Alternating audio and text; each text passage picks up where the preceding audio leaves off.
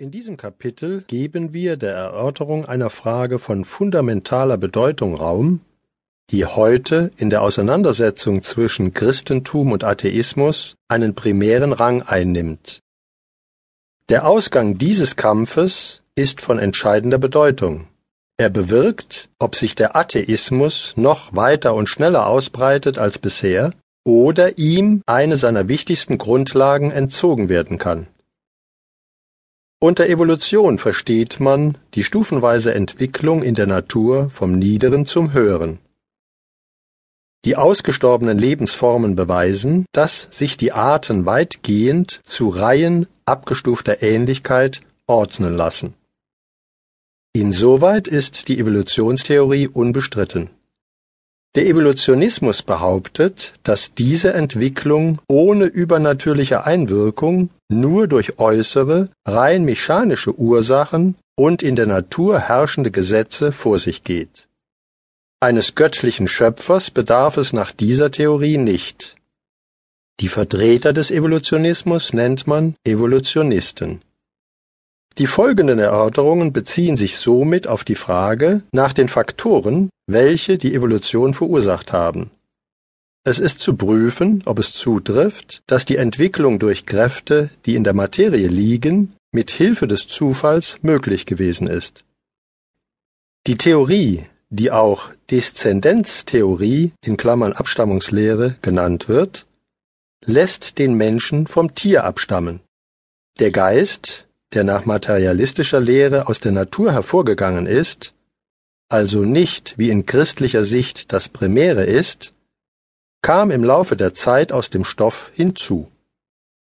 Eines Schöpfergottes bedarf es nach Auffassung der Evolutionisten nicht und findet demzufolge in der Literatur der Vertreter dieser Theorie auch keine Erwähnung. Der Evolutionismus beherrscht heute die öffentliche Meinung. Er hat Eingang gefunden in die Lehrbücher und beherrscht die Erörterungen bei allen Massenmedien. Studenten und Schüler erfahren eine einseitige Darstellung des Sachverhaltes und lernen die in großer Zahl vorliegenden kritischen Verlautbarungen nur in seltenen Fällen kennen. Wie schon erwähnt, haben wir es beim Evolutionismus mit einer Weltanschauung zu tun. Was der Gelehrte W. H. Thorpe hierzu bemerkt, erhält die Motive, die das Eintreten für diese materialistisch-monistische Theorie erklären. Die überwiegende Mehrheit derer, die den wahren Glauben an Gott verloren oder ihn nie besessen haben, glaubt nach Woods in diesem Sinne noch an die Natur, und meiner Meinung nach trifft dies insbesondere für fast alle Naturwissenschaftler zu. Der Evolutionismus ist mit der christlichen Glaubenslehre unvereinbar. Würde sich diese Theorie allgemein als unhaltbar erweisen, so würde damit eine tragende Säule des Materialismus zusammenstürzen. Die Auseinandersetzungen gehen deshalb weit über die Bedeutung einer wissenschaftlichen Theorie hinaus. Der Kampf schien lange Zeit zugunsten der materialistischen Weltanschauung entschieden zu werden. Voreilig wurde die Theorie als gesicherte Erkenntnis ausgegeben und durch populärwissenschaftliche Schriften unter das Volk gebracht. Unbemerkt von der Öffentlichkeit ist inzwischen aber bereits eine Wende eingetreten.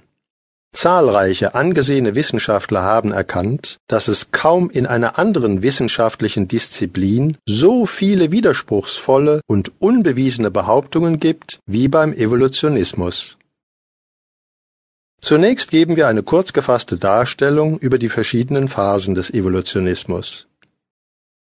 Im Jahre 1809 stellte Jean-Baptiste Lamarck in Klammern (gestorben 1829) die These auf, die Verhältnisse auf der Erde hätten sich im Laufe sehr langer Zeiträume verändert und die Pflanzen und die Tiere hätten sich der veränderten Umwelt anpassen müssen die Entwicklung habe sich in kleinsten Schritten vollzogen.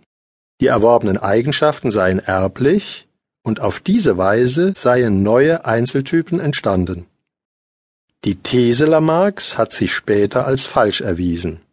Man erkannte, dass es keine durch Einflüsse der Umwelt erworbene Vererbung gibt. Außerdem gibt es viele Tierarten, die in der gleichen Umwelt leben